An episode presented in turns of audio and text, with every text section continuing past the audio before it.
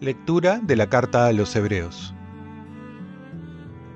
Hermanos, Dios no es injusto para olvidarse de las obras que ustedes han hecho y del amor que le han demostrado sirviendo a los santos ahora igual que antes. Deseamos que cada uno de ustedes demuestre el mismo empeño hasta el final para que se cumpla la esperanza de ustedes y no sean indolentes, sino imiten a los que, con fe y perseverancia, consiguen lo prometido. Cuando Dios hizo la promesa a Abraham, como no podía jurar por alguien mayor que él, juró por sí mismo diciendo, Te llenaré de bendiciones y te multiplicaré abundantemente. Abraham, perseverando, alcanzó lo prometido. Los hombres juran por alguien que sea superior que ellos sí con la garantía del juramento, queda zanjada toda discusión.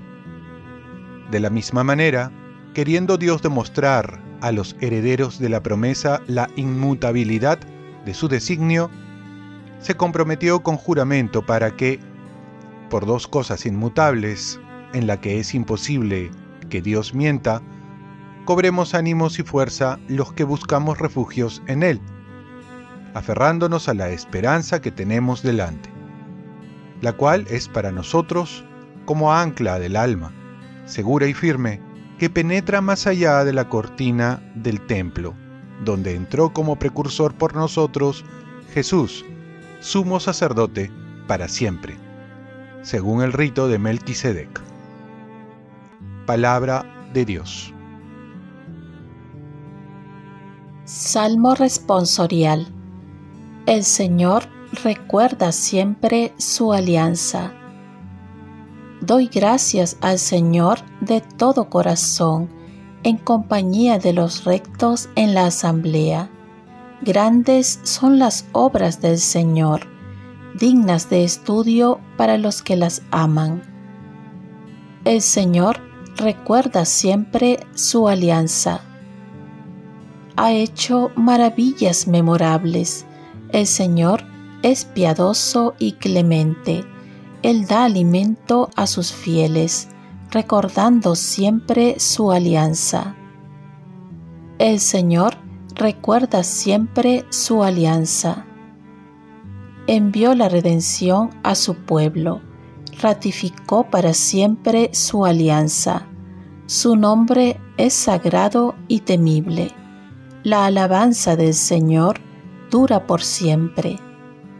El Señor recuerda siempre su alianza. Lectura del Santo Evangelio según San Marcos. Un sábado, Jesús atravesaba unos campos de trigo y sus discípulos iban arrancando espigas mientras abrían paso. Los fariseos le dijeron, Mira, ¿por qué hacen en sábado lo que no está permitido? Él les respondió, ¿no han leído nunca lo que hizo David cuando él y sus compañeros tuvieron necesidad y sintieron hambre? ¿Cómo entró en la casa de Dios en tiempo del sacerdote Abiatar y comió los panes consagrados que solo está permitido comer a los sacerdotes? ¿Y les dio también a sus compañeros? y añadió, El sábado se hizo para el hombre y no el hombre para el sábado. Así que el Hijo del Hombre es Señor también del sábado.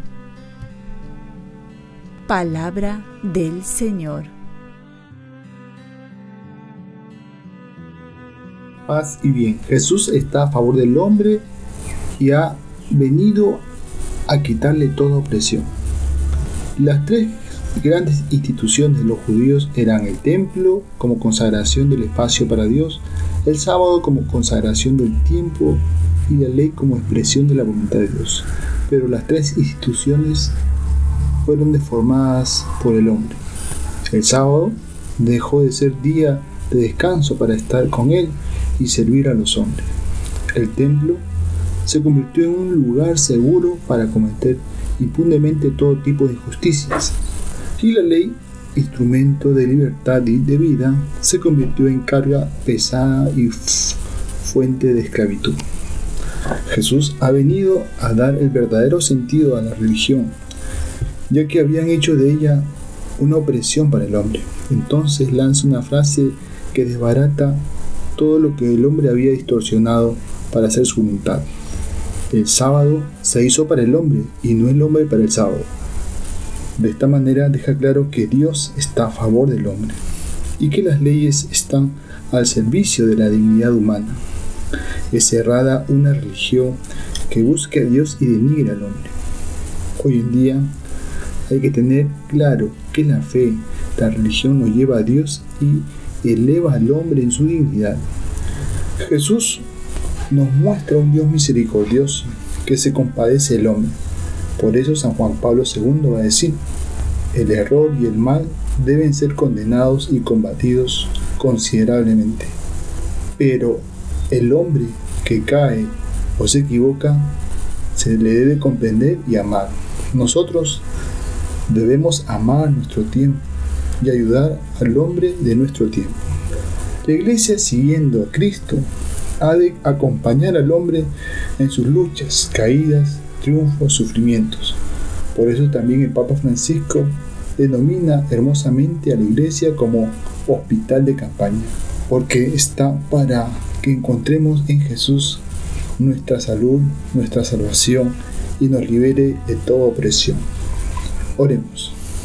Dios Todopoderoso y Eterno, que gobiernas a un tiempo cielo y tierra, escucha compasivo la oración de tu pueblo y concede tu paz en nuestros días. Ofrezcamos nuestro día. Dios Padre nuestro, yo te ofrezco toda mi jornada en unión con el corazón de tu Hijo Jesucristo, que siga ofreciéndose a ti en la Eucaristía para la salvación del mundo. Que el Espíritu Santo sea mi guía y mi fuerza en este día para ser testigo de tu amor. Con María, la Madre del Señor y de la Iglesia, te pido por las intenciones del Papa. Con San José Obrero, te encomiendo mi trabajo y mis actividades de hoy para que se haga en mí tu voluntad. Y la bendición de Dios Todopoderoso, Padre, Hijo y Espíritu Santo, descienda sobre ti. Cuenta con mis oraciones, que yo cuento con las tuyas y que tengas un santo día.